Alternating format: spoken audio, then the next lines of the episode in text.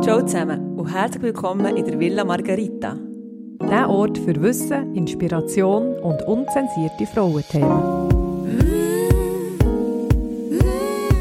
Zwei Apothekerinnen und eine Frauenärztin teilen ihr Wissen.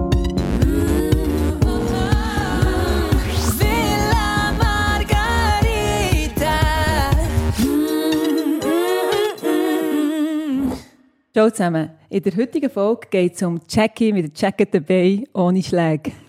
Janine stellt uns den Fall eben von der Jackie vor. Genau, und sie hat, Jackie ist eine Stammkundin in der Apotheke und hat eigentlich gerade ein Lieblingsthema von mir angeschnitten. Sie ist äh, 40, hat zwei Kinder und hat sonst etwas in der Apo gekauft und hat so by the way gefragt, dass sie eben ständig Blutergüsse haben, ohne dass sie irgendwie neu mal antätscht. Sie hat im Witz auch gesagt, dass sie den Mann wirklich nicht schlägt und auch die Kinder nicht mit den Klötzchen. Und sie wollte wissen, ob ich eine Ahnung habe, woher sie diese Blutergüsse hat. Ich habe ihr dann erklärt, dass es in dem Fall wahrscheinlich eine ärztliche Abklärung braucht, weil es im Zusammenhang mit dem Blutgerinnungssystem kann stehen. Also Blutergrösse und Blutgerinnungssystem gehören ein bisschen zusammen. Und das hat der Jackie auch gemacht. Der Hausarzt hat sich in dieser Frage dann angenommen und auch selber noch einmal nachgefragt, ob sie wirklich keine Schläge ausgesetzt sind. Sie hatte die Blutergüsse vor allem an der Beininnenseite und an den Oberarm gehabt, ohne mechanische Einflüsse, wie schon wiederholt gesagt. Und er hat dann auch noch Medikamente gefragt, wo Jackie unter Umständen einnimmt. Die sogenannte Apothekenfrage, nehmt ihr noch andere Medikamente ein, Ist sehr ja wichtig. im Studium schon lernt, immer das zu fragen. Also du redest jetzt da von Entzündungshemmern, auch, die können Blutgerinnungen Ja, beeinflussen zum. Beispiel. Zum Beispiel. Das ist etwas, was man häufig nimmt für Kopfweh und so. Das muss man schon auch ein bisschen wissen, dass das könnte... äh, Ja, gibt's Also einen Effekt Ja, hat. das stimmt, das ist ein guter Punkt. Also Schmerzmittel können manchmal Blut wie flüssiger machen und nachher eher zu Blutergüssen führen. Bei Jack ist aber nicht das der Fall gewesen, Nein, die, also es wäre ja bei einem Überkonsum von so Entzündungshemmer eigentlich der Fall. Und äh, Jackie hat einfach gelegentlich bei Menzbeschwerden oder Kopfweh so ein Tablettchen eingeworfen, aber mehr auch nicht. Ähm, um beim Arztbesuch dann zu bleiben, sie, es gibt eben weitere Ursachen von so Blutergüssen. Das kann sein eine unentdeckte Störung im Blutgerinnungssystem. Der Fachbegriff ist übrigens Hämatom. Also wir reden hier jetzt in dem Fall nur von dem sichtbaren Hämatom, wie sie sie Jackie hat, also einem klassischen Bluterguss. Es gibt noch diverse andere Fälle. Und die Leber ist unser Bildungsorgan für die Blutgerinnungsfaktoren. Und die wiederum wirken dann zusammen wie ein Orchester und kontrollieren quasi die richtige Gründung bzw. Konsistenz vom Blut.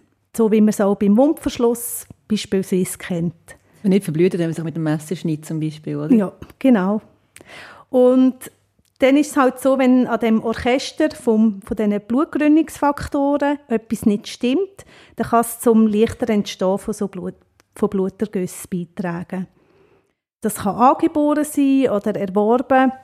Ein Beispiel ist zum Beispiel ein Leberschaden von, von äh, erworbenen Störung oder Leukämie kann auch ein Grund sein.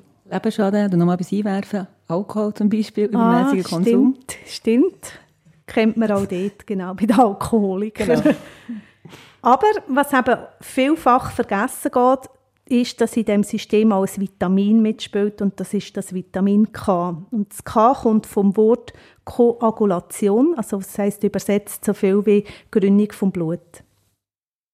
Es ist ein Vitamin, das in der Medizin auch schon lange bekannt ist, gerade weil es eben in der Blutgründung mitspielt. Und äh, Mangel führt sozusagen dann leichter zu diesen Blutergüssen. Und das Vitamin K ist ja eines von diesen fettlöslichen Vitaminen. Ich habe mir immer ADEC gemerkt. A, D, E und K. Und zum Teil ist ja die Nomenklatur von diesen Vitaminen nicht nur logisch, sondern einfach mit der Geschichte so entstanden. Und das K jetzt von den fettlöslichen, ja, um das geht es jetzt heute hier bei der Jackie. Genau. Ich habe mir auch gemerkt, dass die fettlöslichen Vitamine, die die ähm, eben im Körper können kumulieren also dass man sozusagen die auch überdosieren kann, im Gegensatz zu den wasserlöslichen, wo man einfach nur rausbisseln die ganze Zeit, Mhm, oder? Genau. Wichtig ist halt eben das, was wir jetzt gehört haben, die sind fettlöslich. Das heißt, sie werden auch wirklich nur aufgenommen, gut aufgenommen, wenn man sie mit etwas Öligem eigentlich zu sich nimmt. Ja, die Konsequenz jetzt für unsere Jackie ist, äh, gesehen, dass der Arzt eine Blutanalyse wollen machen von diesen Blutgründungsfaktoren und auch das Vitamin K im Blut bestimmt hat. Es hat aber dann eigentlich nichts, also keine Fehler im, in der Grün, im Blutgründungssystem gegeben. Die Antwort von dem Rätsel ist also um die Che- Che- gescheckte Jackie. Das ist wirklich ein Zungenbrecher. Die ist also der simple und seltene Mangel an Vitamin K gesehen. Und es zeigt eigentlich mehr, was so ein Mangel an einem essentiellen Nährstoff kann ausmachen kann. Essentiell heisst ja, dass, man, dass der Körper das nicht kann selber herstellen kann. Also, dass gewisse Vitamine sind, also Vitamine sind essentiell, meistens in der Ernährung vorhanden und manchmal lenkt die Ernährung eben nicht aus. Bringt mich zu meinem Lieblingsslogan, man kann immer etwas rausholen oder Ausgleich von, von Vitaminen zum Beispiel. Genau, also essentiell heisst, man muss es zu, zuführen und da werden wir in weiteren Fällen sicher noch viel hören. Also eben Mangel kann über, ähm, entstehen, wenn man es zu wenig zu sich nimmt, über die Nahrung. Oder eben auch, wenn man ein Problem hat mit dem Darm, also wenn der das äh, Vitamin nicht kann aufnehmen kann, oder? Ist das bei Jackie, haben wir das angeschaut? Ja, also eben, wenn der Darm etwas hat oder eine, so eine Aufnahmestörung ist, das, hat, das ist richtig, Anja. Und das ähm, hat sich dann auch die Frage gestellt, ob die Dünndarmschleimhaut eventuell nicht in Ordnung ist, also ob etwas mit dem Darm los ist. So eine chronische Entzündung vom Zum Beispiel, Dünndarm. Mhm. genau. Und äh, der Arzt hat dann vorgeschlagen, auch vom Alter her, eben, sie ist 40, dass wir mal so eine erste Magen-Dünndarmspiegelung machen Und ähm, die hat auch wiederum keine Auffälligkeiten gezeigt im Darm. Es ist da so naheliegend gesehen, dass bei der Jackie jetzt einfach die Zufuhr irgendwie nicht geklappt hat, also dass sie nicht genügend Vitamin K zu sich genommen hat. Und sie hat natürlich dann wie so viele das Gefühl gehabt, eben, ist sie ausgewogen, an was kann es liegen? Und das sagen alle, gell? Das sagen alle. genau. Und das ist halt immer die Frage, was heisst ausgewogene Ernährung? Und da möchte ich auch noch ein bisschen ausholen, was das Vitamin K überhaupt ist. Da muss ich jetzt ein bisschen Chemie gehen, nicht in die Astrophysik, die ich auch liebe. Ähm, Vitamin K ist chemisch, ähm, wird das eigentlich in, das ist ein Vielstoffgemisch, also es gibt zwei Gruppen. Gruppe K1 und das ist eben die, die die wichtige Rolle, Rolle in der Blutgründung wahrnimmt, wie wir schon gehört haben. Und sie hat ähm, die Funktion in der Leber, das die Gruppe von der K1-Vitamine, wo die, Bildung, die Leber ist Bildungsstätte für all die Blutgründungsfaktoren. Die K1-Verbindungen kommen vor allem in pflanzlichen Lebensmitteln vor. Und es gibt aber nebst dieser Pflanzen-Vitamin K-Welt noch eine andere Gruppe, das ist eben die von den K2-Vitaminen. Und diese Gruppe nennt man auch Menachinon. Also wenn man mal auf einem Päckchen schaut, das sind die, die so mit M7, M2 angeschrieben sind. Äh, Die werden einfach durchnummeriert. Und ich nehme an, die kommen eben nicht aus den Pflanzen. Nein, das ist, eben, das ist eben der Punkt jetzt bei denen ist, dass die Vitamin K2-Gruppe durch Fermentation von den Bakterien entsteht und Fermentationen machen vor allem auch Tiere. Kühe. Kühe, du sprichst es an. K und Q passt auch wieder. Ähm, genau, es ist vor allem so, dass Wiederkäuer eben in ihren Mägen ähm, viele Bakterien enthalten, wie Kuh, ein Geiss, und die dann das umwandeln. Das Vitamin K hat aber im Gegensatz zum K1 nicht so eine große Funktion in der Blutgründung und somit auch in der Leber, sondern mehr in der Peripherie vom Körper. Das ist so ein bisschen der Unterschied von diesen zwei Gruppen. Du, und was soll jetzt, also, was soll jetzt die Jackie essen? Eine Kuh oder, ähm, oder äh, was soll sie machen? Also vorhin hast du ja schon gesagt, es ist Ja. wichtig, dass man das Vitamin K, also allgemein bei den fettlöslichen Vitaminen ist wichtig, dass man etwas Öliges dazu nimmt, also konkret zum Beispiel der Rüebli-Salat mit Olivenöl. Jetzt bei Jackie lenkt das auch nicht. Ja, das ist dann so gewesen, dass sie eben vom Arzt dann wieder zu mir gekommen ist, mhm. zum Glück. Sie ist gekommen mit einem Rezept, wo Vitamin K als Medikament verschrieben war. Wir mussten das noch müssen magistralrezepturmässig verdünnen, dass sie auf die tägliche Zufuhr äh, pro Tag gekommen ist, wo, wo eigentlich üblich ist. Und der Arzt hat dann eben ihr wirklich gesagt, sie soll doch bezüglich Ernährung lieber die Apothekerin fragen.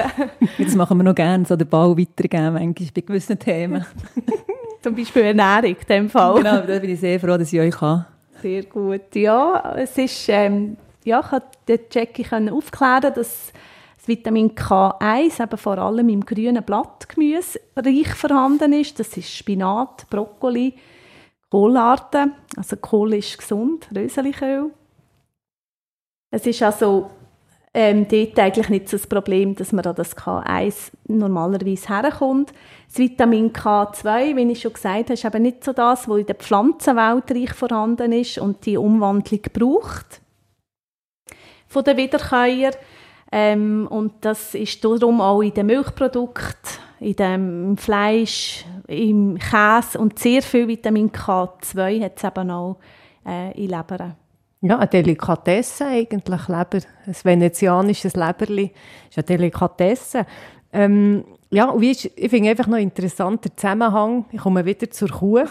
ähm, der Wiederkäuer hat ja, ich weiß nicht wie viel Mägen, fünf bis sieben. Als ja, Tochter weiss ja. es sind vier. Aha, oh, ja, wieder ein bisschen übertrieben. ähm, also die Kuh, die frisst das Gras und dann wird das fermentiert in diesen vier Mägen. Und ähm, nachher kann die das bilden, dank der Magenflora, sage ich mal. Und das fettlösliche Vitamin wird dann eingelagert, zum Beispiel in der Leber von der Kuh. Und ja, einfach eigentlich ja, im, im Gewebe von der mhm. Kuh, also eben Milch, Fleisch, ja. Fleisch, genau. Mhm.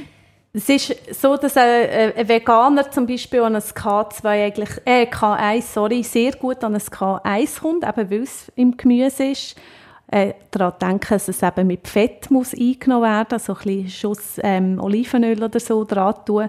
Und beim K2 ist es wirklich so, dass die Wiederkäuer, also die gehören wie gesagt auch die Schafe und Geissen dazu, ähm, das K2 herstellen. Übrigens, die Bakterien auch Fettsäuren herstellen.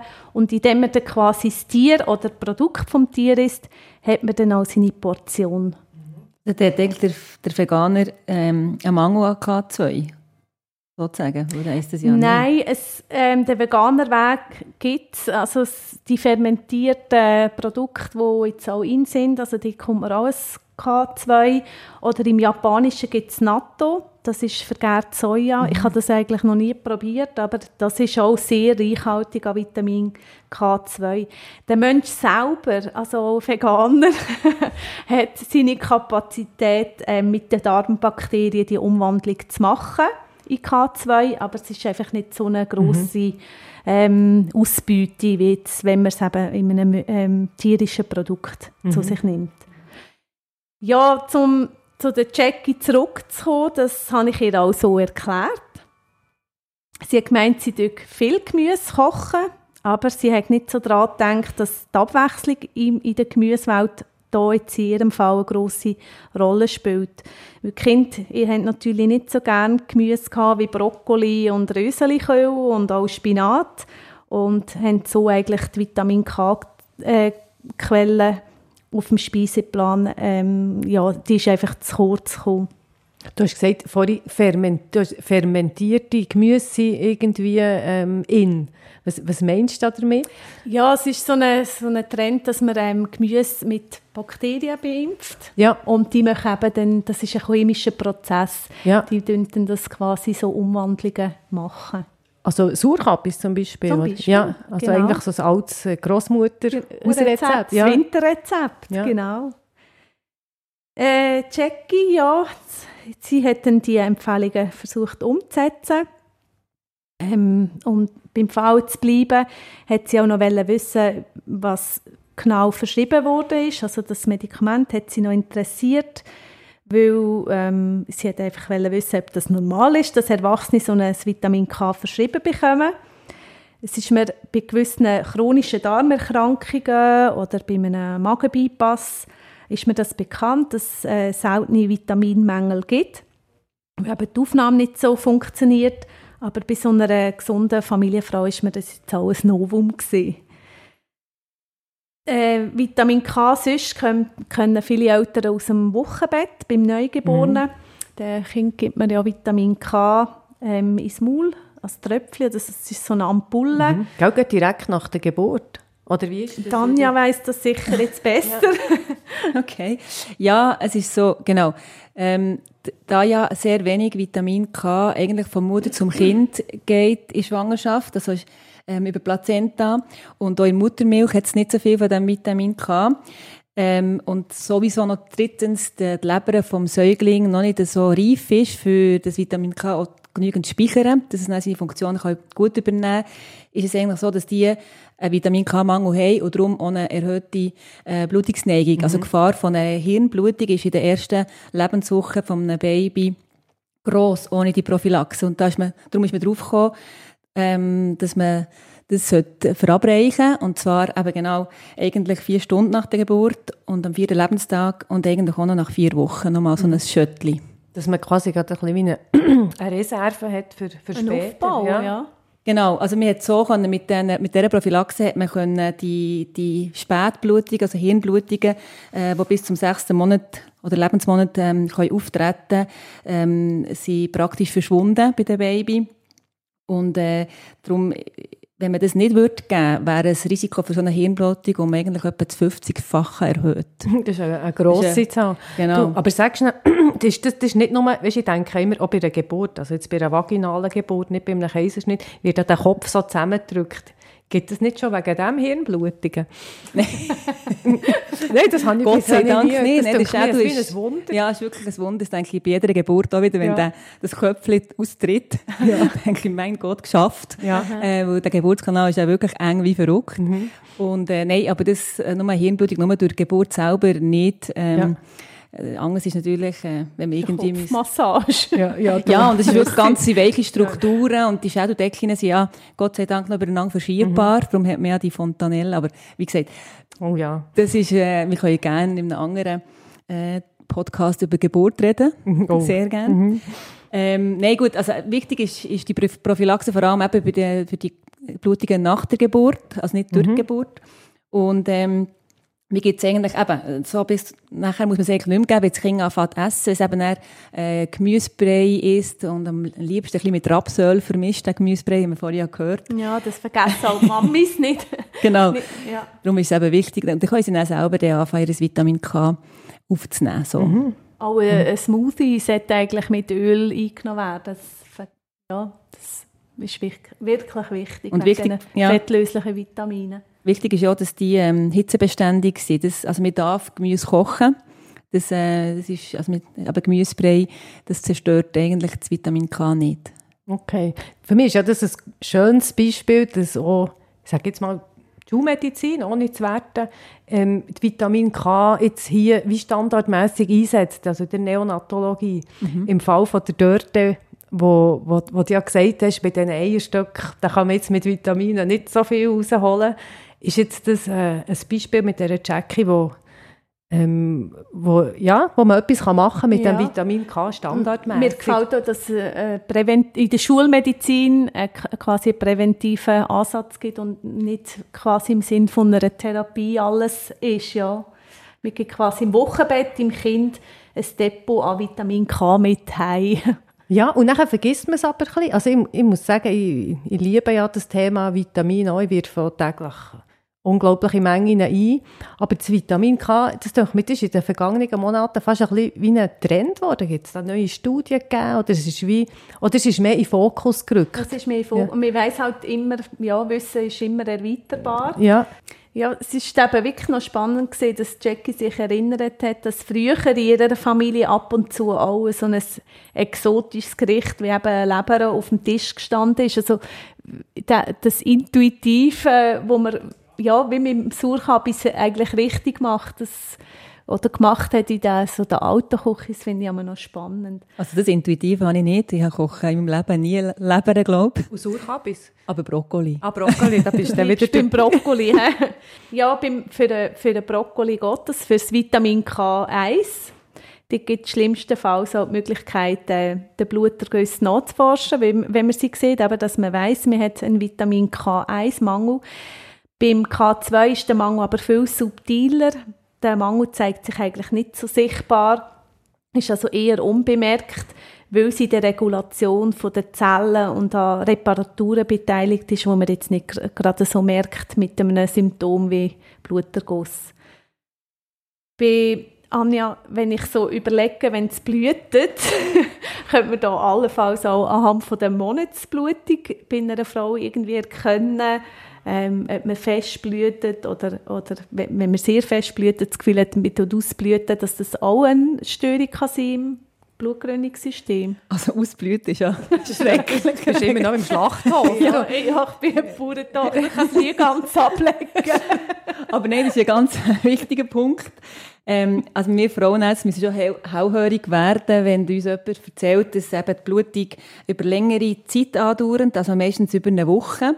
Das ist nicht normal. Oder wenn sie ähm, vermehrt und fest blühtet, also übermenschstark, und das, also im Buch steht immer über 80 Milliliter Monatsblut, und dann denke ich immer, hm, man ist ja nicht mit dem, mit dem Schüssel dran und sammelt, zu zu messen. Oh also, es gibt einfach einfache Regeln, wenn man wirklich das, ein grosses Tampon oder eine grosse Binde fast stündlich muss wechseln muss. Stündlich? Ja, stündlich. Ja. Ist das ähm, zu viel? Ist das wirklich äh, äh, zu, äh, wie sagt man, zu viel Bluting? zu viel an Blut, das man verliert. Und es ist so, dass äh, stundlicherweise fast jede vierte Frau mit eben so einer verstärkten Monatsblutung hat wirklich eine Störung im Gerinnungssystem. Also, das ist noch viel, hä? Mhm. Ja, das, darum sollte man dem auch nachgehen, äh, wenn das eben in ihrer Anamnese auffällt, also das die Frau erzählt und man eben das mit einem Bluttest äh, vielleicht suchen, so eine Gerinnungsstörung. Vitamin K ist jetzt nicht routinemässig Nein, ja. bis zum heutigen Podcast. Aber man tut natürlich so, ja, im Gründungsstatus sind Gründungsfaktoren auch dabei. Also dort würde es auch schon auffallen, ja. Genau. Aber das heisst jetzt nicht, dass alle Frauen, die eine verstärkte Blutung haben, grundsätzlich einen Vitamin K-Mangel haben? Nein, das natürlich nicht. Ja. so, kann man, so kann man es auch nicht zurückschließen. Aber ja. eben, dass, man, dass man wirklich ähm, quasi auf das auch ein bisschen kommt. Nicht nur immer das Gefühl hat, es ist etwas nicht gut in Gebärmutter mhm. oder man hat äh, einen Hormonmangel. Also es könnte eben auch mal mit dem, mit dem Blutgerinnung äh, zu tun, mit Blutgerinnung zu tun haben. Mhm. Genau. Aber es kann ja auch ähm, andere Symptome geben, wie Nasenblüten oder... Zahnfleischblüten, ja. genau. Ah ja, das, das ist, so. ja etwas Häufiges. Genau. Ja, es zeigt eigentlich, dass das Ganze wie so oft komplex ist und dass man nicht auf eine Komponente irgendwie abbrechen kann. Dass es also wirklich ein Vitamin ist, das im ganzen Orchester auch mitwirkt. Und da kommt man nämlich auch noch zu sehen, dass Vitamin äh, K ja nicht allein wirkt, sondern einen wichtigen Player hat. Und das ist das Vitamin D. Das ist das Vitamin, das viele, vielen bekannt ist. Auch das ist lustigerweise ein Vitamin, das man in den Kindern präventiv im ersten Lebensjahr gibt. Als mhm. fettlösliches Vitamin. Also grundsätzlich gibt man so noch weiter, nicht nur im ersten Lebensjahr, ist eigentlich ist so die nach neuesten, neuesten Daten. Ja, die Franzosen ja. haben das schon länger gemacht, glaube mhm. bis zum vierten äh, Lebensjahr und in der Schweiz, ich bin jetzt gar nicht zum Bild. Ja, wir, also wir sagen auch, jetzt, wir haben ja wirklich einen, einen Sonnenmangel über mehrere Monate. Das sind also wir voll drin. Ja. Ja. ja. Das heisst, ja. über die Wintermonate ist es eigentlich äh, für alle gut, also egal in welchem Alter. Was mir das noch interessant ist, ist ja Vitamin D und Vitamin K äh, haben ja, äh, sind fettlöslich beide und beide haben eine wichtige Wirkung auf die Knochen, nicht ja. nur auf die Blutgerinnung. Ja, die, Pl die Player spielen in den Knochen, aber das ist vielleicht Osteoporose. Anja ist wieder ein, eher ein Frauenarztthema. Oh ja, ja, genau. ja, das haben wir wirklich herausgefunden, dass eben nicht nur Vitamin D und Calcium äh, eminent wichtig sind für Knochengesundheit, sondern eben auch das Vitamin K. Und die zusammen, Vitamin D und K, haben eigentlich eine, eine Schlüsselrolle dass sich das Kalzium nicht in den Gefäß ablagert und es dann so Gefäßverkalkungen gibt, sondern wirklich aus den Gefäß in Knochen eingebaut wird. Das ist eben für die Knochengesundheit sehr wichtig. Also von dem her gesehen, ja, das ist so ein neuer, neuer Aspekt. Mhm. Aber Osteoporose, würde ich sagen, ohne anderen Podcast, weil da könnt ihr mhm. ja wieder 20 Minuten reden. mhm. Also wenn ich jetzt so wie zusammenfassend ähm, kann sagen, Jackie äh, sollte regelmässig venezianische Leber kochen, dazu Sauerkabis, Rüebli-Salat mit viel Olivenöl und Brokkoli dazu. Das wäre ist das, ist Menü, das, wir auch ein Hinweis wir passen ohne Leber. Ja. Mhm. Oder was sagst du so als Zusammenfassung, Janine? Ja, für mich ist die, jetzt kann ich es hoffentlich sagen, die gescheckte Jackie ein schönes Beispiel, wie, wie wichtig die Ernährung per se ist und wie wichtig es vor allem ist, dass man es immer wieder überdenkt, also seine eigenen quasi Routinen, Kochkünste mal wieder über Bücher geht und nicht zu einem Raster äh, verharrt. Es ist so, dass ähm, nebst dem zugelassenen rezeptpflichtigen Vitamin K Präparat Vitamin K2 mittlerweile in der Schweiz als Nahrungsergänzungsmittel zugelassen ist eins gebe ich dir gerne, Anja. Oh ja. Aus meiner Herstellung. Ein, ein Goodie-Bag wieder ja, mal von dir, das nehme ich gerne. Ja, und für mich ähm, setze glaube wieder mal darauf, dass meine Mami mir mal gelegentlich Leber kocht. Ich habe es eigentlich noch gerne, ehrlich mhm. gesagt. Es ist jetzt nicht so vegetarisch-vegan, was ich jetzt sage, aber... du, manchmal ähm, muss man Gegentrend setzen. Ja. ja. ja. Ja, ich glaube, das wäre es mit der ich probiere es jetzt nicht nochmal zu sagen. Und dann wünschen wir euch äh, weiterhin einen schönen Tag oder gute Nacht, je nachdem, wenn ihr das hört. Tschüss zusammen. Tschüss zusammen. Ciao. Ciao.